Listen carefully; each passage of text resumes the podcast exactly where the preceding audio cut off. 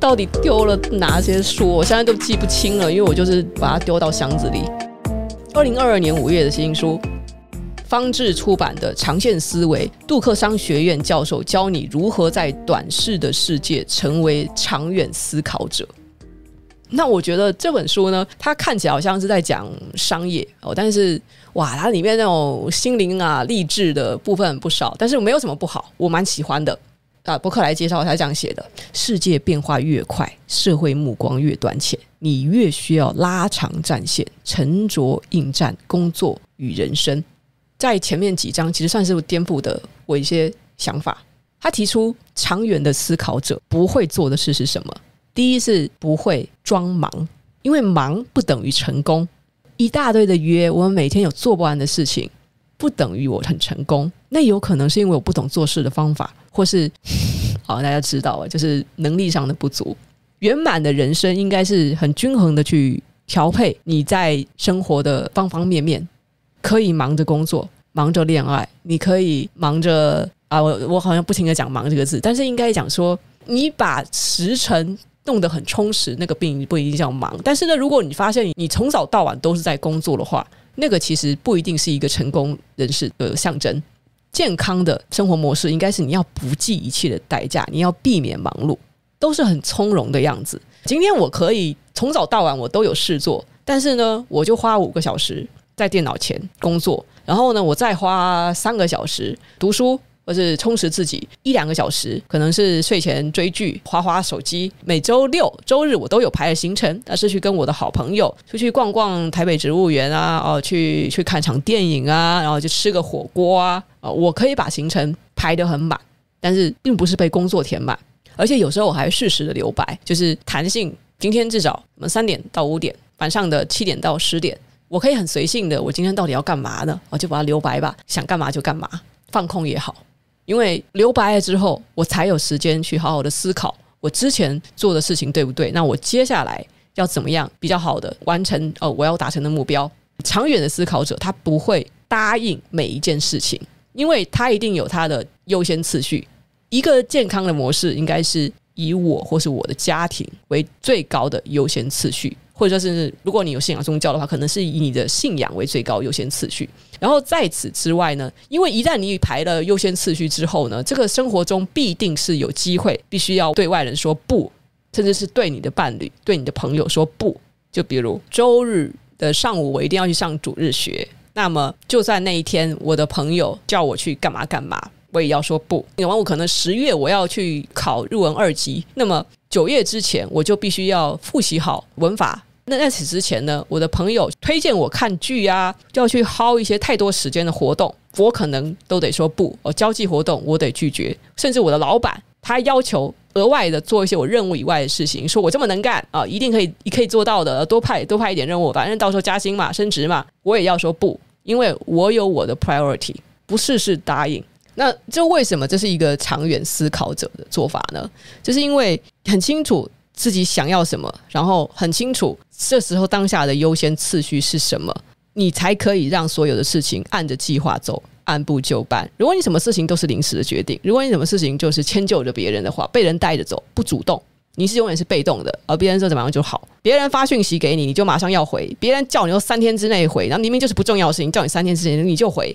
所有的这些行为，你都是被人带着走，那带着走。这个是很麻烦的事情，因为这连你自己的原则都没有坚持了，往往你的目标、你的成就都会迁就于别人。那为什么长远思考是很重要的？但是其实万事都一样，就是快的事情、花很少时间的事情，它是没有办法生根的。生根到 生根，树木慢慢的长，它有办法扎根在地底下。它长得慢，但是到时候风吹日晒雨淋的时候，它才不会倒。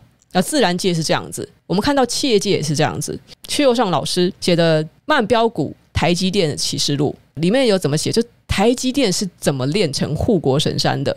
这个是当初张忠谋本来就已经立志花个起码十年甚至二十年要去打造的一个产业。当初他有多长远的眼光，才能炼成现在的半导体龙头台积电？如果今天企业家他想的就是我投资一年，然后我第二年就要回本，你觉得他可以变成什么了不起的企业吗？你们知道当初 Google，我印象没错的话，Google 它是开到第六还第七年的时候，它的财报还是赤字哎，它都没开始赚钱哎，投资人不断的投钱，不断的投钱，它有办法现在成为 FANG 的，现在还是以像航空母舰一样的超级老大。事情得慢慢来，一步一步规划。我以前写到说，写程式也是同样的道理的。虽然我我不厌其烦的愿意举各种例子跟大家讲，就是事情慢慢来比较快，欲速则不达。写程式呢，通常你会发现那种没有太花时间去做事前规划的这一套软体，或是一套网站程式呢，他们事后的维护是非常难的，通常也缺乏扩充性。那是因为他们在规划的时候，他们没有想到各种各样的，把这个网站写的是有足够的延展性、扩充性。工程师他没有做好规划，因为他没有留足够的时间规划的话，这个软体到后来呢，就是工程师都会无奈的跟企划说：“哎，你这不行啊，这个东西不能加，这个东西不能改，这个东西有 bug，呃，但是我们修不了。哦，你要做的话就打掉重练，因为你没有给他足够的时间做事前的规划，或是这个工程师他功力不够。好的工程师他往往其实是花了百分之九十的时间在做规划，然后写程式的时候只花了百分之十的时间，你百分之九十时间都在想这个东西之后他要去怎么去 extendable。”其实从理科到文科都差不多啦。好，文科可能跟人不太一样。我觉得艺术啊，像这种东西啊，这虽然虽然有点违背我们现在要讲的这本书的意思，但是我还是特别的讲一下哦。在大多数领域呢，耕耘的越久，然后你后来它的这个爆发力跟长成长性才会越好。但是有一个领域例外哦，就是艺术。艺术这个东西真是太靠细胞了，有太多人了，他们可能长到五六十岁，以前都没画过画。我退休了，心血来潮，拿起画笔刷刷刷刷，哦，就画出了世界名画。真的有这样子的人啊！所以这很难讲哦。就是艺术是一个不公平的领域，但是呢，在其他领域，我就特别要讲，尤其是音乐是一个，音乐是尤其是这样子。所以我觉得是跟大脑的构成特殊性有关。通常来讲，如果你七岁以前呢，你没有养成一个很好的音乐素养，你没有去学习音乐，那么在老的时候再学音乐，通常都来不及了。这很像是在人的就是幼年时期呢，跟成人的脑袋是完全不一样的。小孩的脑袋有点像是开天眼、通灵、开通灵盖啊，反正就是他跟成人的脑是不一样的。他那时候对所有的东西都是吸收的极其快，他的这个神经突触增加的也是成人的几十倍乃至几百倍。那个时候要发挥一些。什么才能？尤其是可能是在两三岁以前，你去让他发挥这个才能，那个时候他有无限的可能性哦。像是培养哦职业西洋骑士啊，呃音乐家，那个时候是黄金时期。然后等到在成人之后，基本上都不行了，因为那个时候脑袋、身体记忆啊，脑袋的那个通路已经没有办法再通了。所以说小孩的时候，他其实是有一个黄金时期啦。好，但是呢，哦，我们现在回到这本书啦。我觉得这本书给我一个很大的启示呢，就是首先，当我们说要长远思考的时候，并不是单单的指我们的目的是要赚到更多的钱，或是说，哦，我要做一个最大的公司，我要对人人类要贡献最大，要做什么什么惊世骇俗的艺术家，还是怎么样？因为当你怀着这个期望的话，你就很容易可能是郁郁不得志。毕竟我们要考虑到个人的环境际遇。还有自己的能力问题，时间对每个人都是公平的。正是因为我们意识到了每个人的能力际遇是不一样的关系，我们就是要尽量避免自己在一个短的赛局中跟人家竞赛。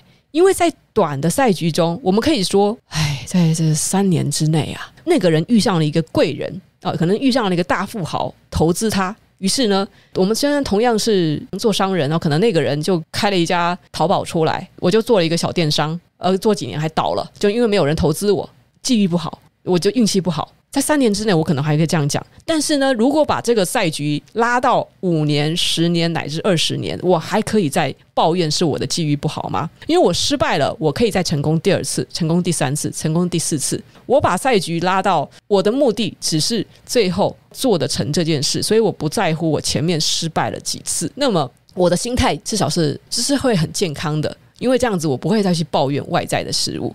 三年之内可能会一个人会因为。那个人际遇比我好，所以导致他胜过了我。但是十年之内，我还是输给他，那个是我要抱怨的吗？二十年之后，我还是输给他，那我应该要是输的心安理得了吧？也不是说是输输还是正确，而是说在二十年之内，我还没有找到我自己那个，就中国用语叫正确的赛道。找到我的生命自我实现的那个价值和意义。如果把它拉长到十年、二十年，我自己还找不到，我还仍旧觉得空虚、寂寞、冷，我还在在意说为什么我怀才不遇，为什么我没有别人成功的话，那个只是自己目光短浅，也该服气了吧。所以呢，其实目光长远，把自己放到一个就是长时间的赛局里，那其实是对这各方面来讲都是很有利的。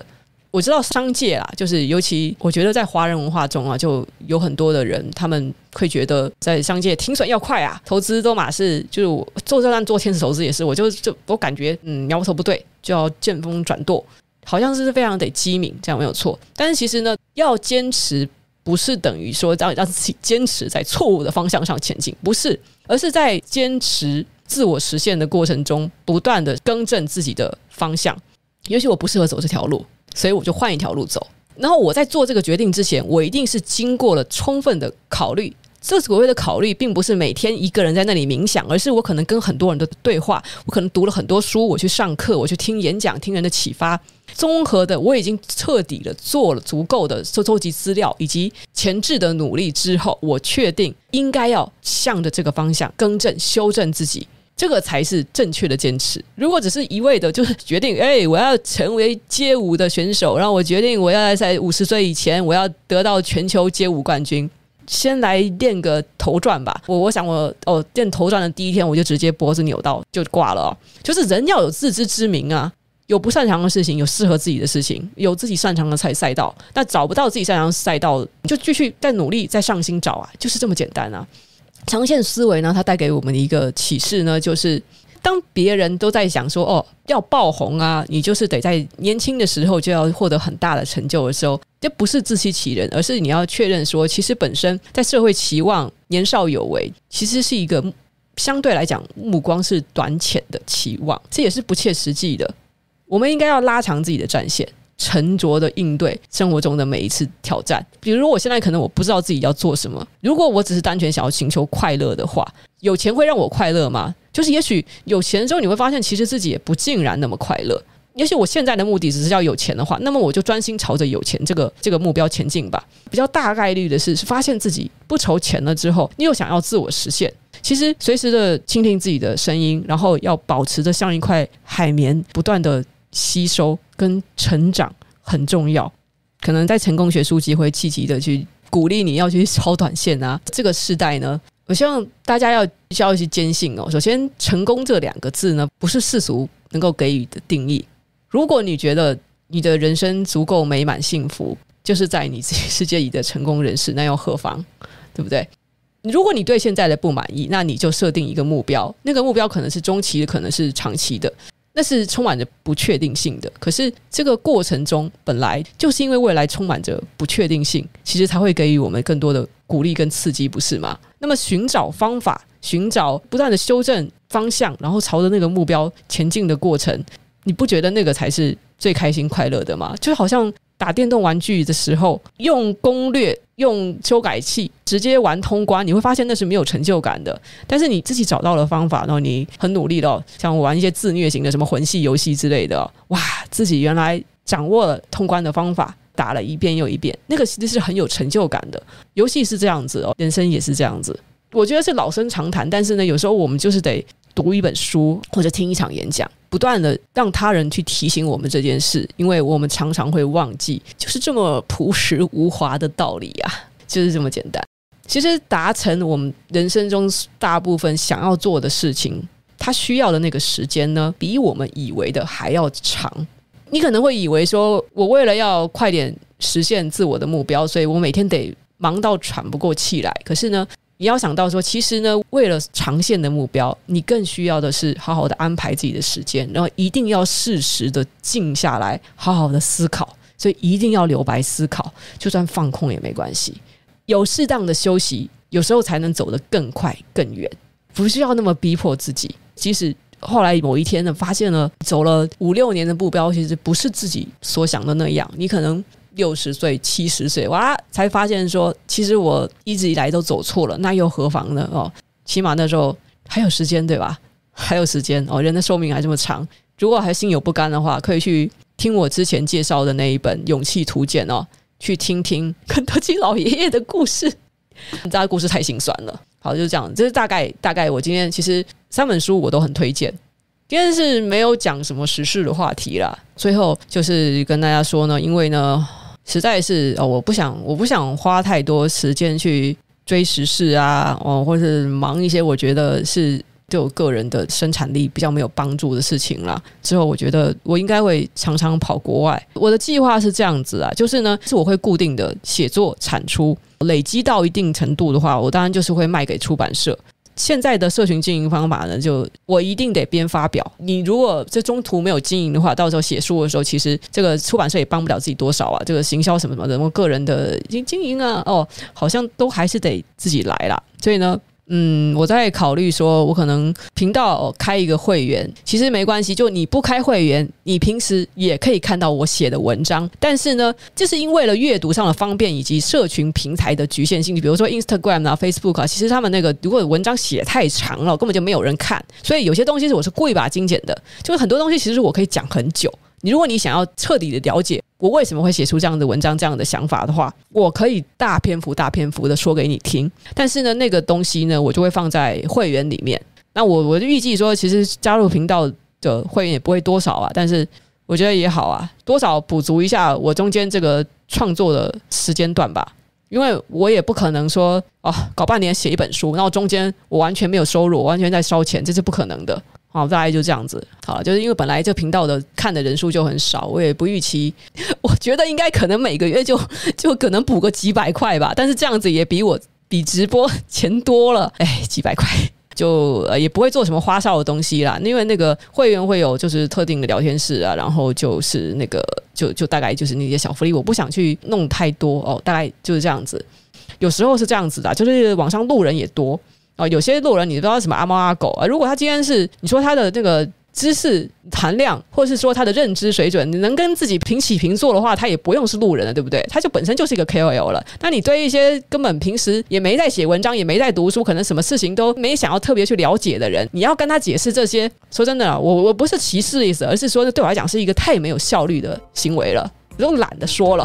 好，大概就这样子了。好，大家晚安哦，十一点五十，快十二点了。谢谢大家来旁听哦，哎，今天的人数还蛮多的，嗯，还来不及留言的人，就是可以刷刷个存在感哦，帮我按个赞。